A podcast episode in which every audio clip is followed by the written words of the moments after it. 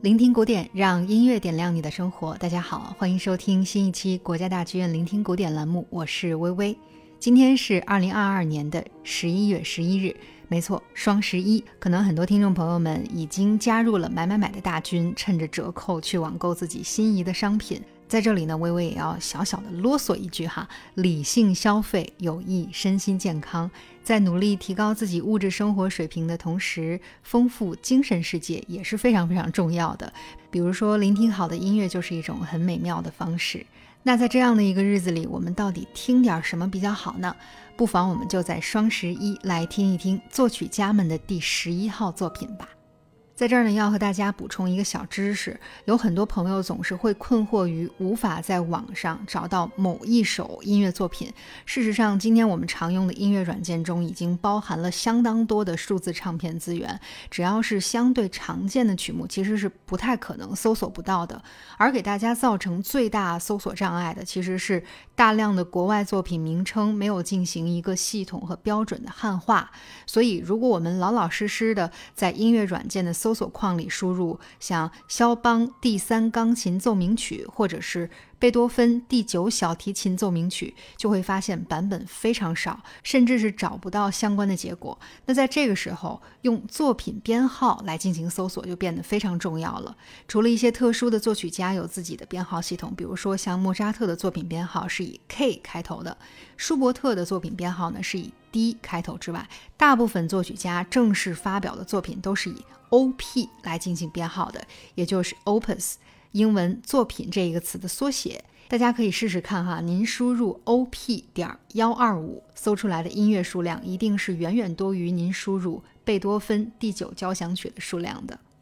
好啦，在介绍完了这个查找音乐的小技巧之后呢，咱们今天要欣赏的第一段音乐就是贝多芬的第十一号作品，降 B 大调第四号钢琴三重奏。钢琴三重奏是室内乐演奏中仅次于弦乐四重奏的最经典的表演方式之一。大家千万不要望文生义啊！它其实不是三架钢琴的重奏，而是由钢琴、小提琴和大提琴这三件乐器构成的重奏。和弦乐四重奏甚至是交响曲一样，钢琴三重奏的形式呢，也是在海顿、莫扎特和贝多芬这三位古典主义大师的笔下逐渐走向成熟的。贝多芬正式发表的第一号作品就是三首钢琴三重奏，可见这个题材是非常重要的哈。一七九八年，贝多芬再次动笔写下了第四号钢琴三重奏，其中的慢板乐章优美而简约，堪称是古典主义美学的典范。我们一起来欣赏一下。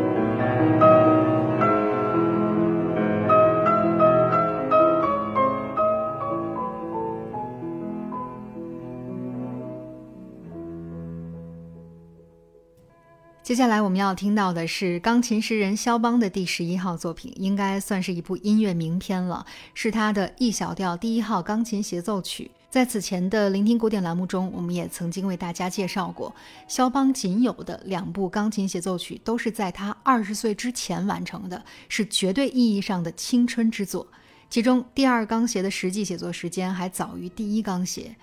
在一八三零年完成的第一号钢琴协奏曲第三乐章中，我们听到了一个充满朝气，而且还带有波兰民间舞蹈音乐风格的回旋曲。钢琴独奏的技巧得到了非常充分的展现。透过这段音乐，我们仿佛也能看到肖邦当年作为华沙音乐学院最受瞩目的青年才俊，有着怎样潇洒的舞台风采。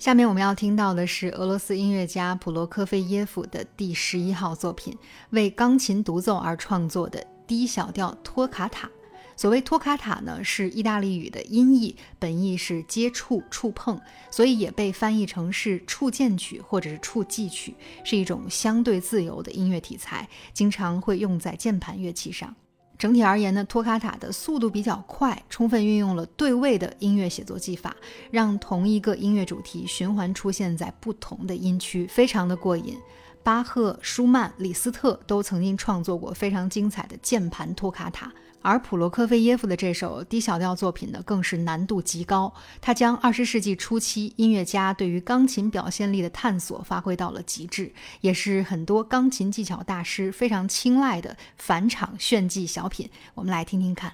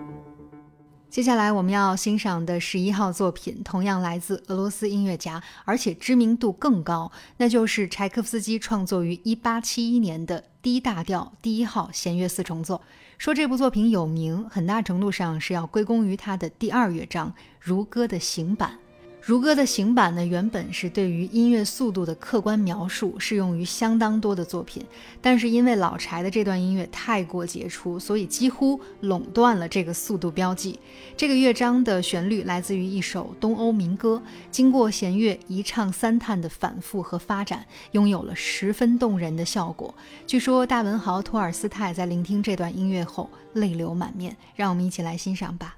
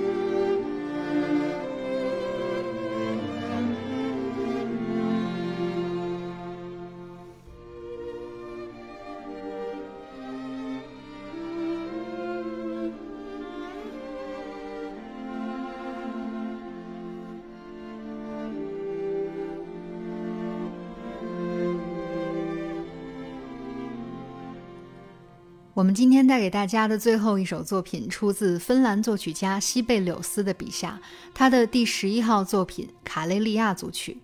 卡累利亚呢是北欧的一片地区，在历史上曾经先后归属于瑞典、俄国、芬兰，随后又划归到苏联。西贝柳斯在一八九三年受当地一个学生协会的委约，为一部讲述卡累利亚民间故事的历史剧创作了戏剧配乐，随后从中选择了三段管弦乐作品，构成了今天我们听到的这个组曲。其中的第三首是进行曲的风格，旋律清新质朴，十分悦耳。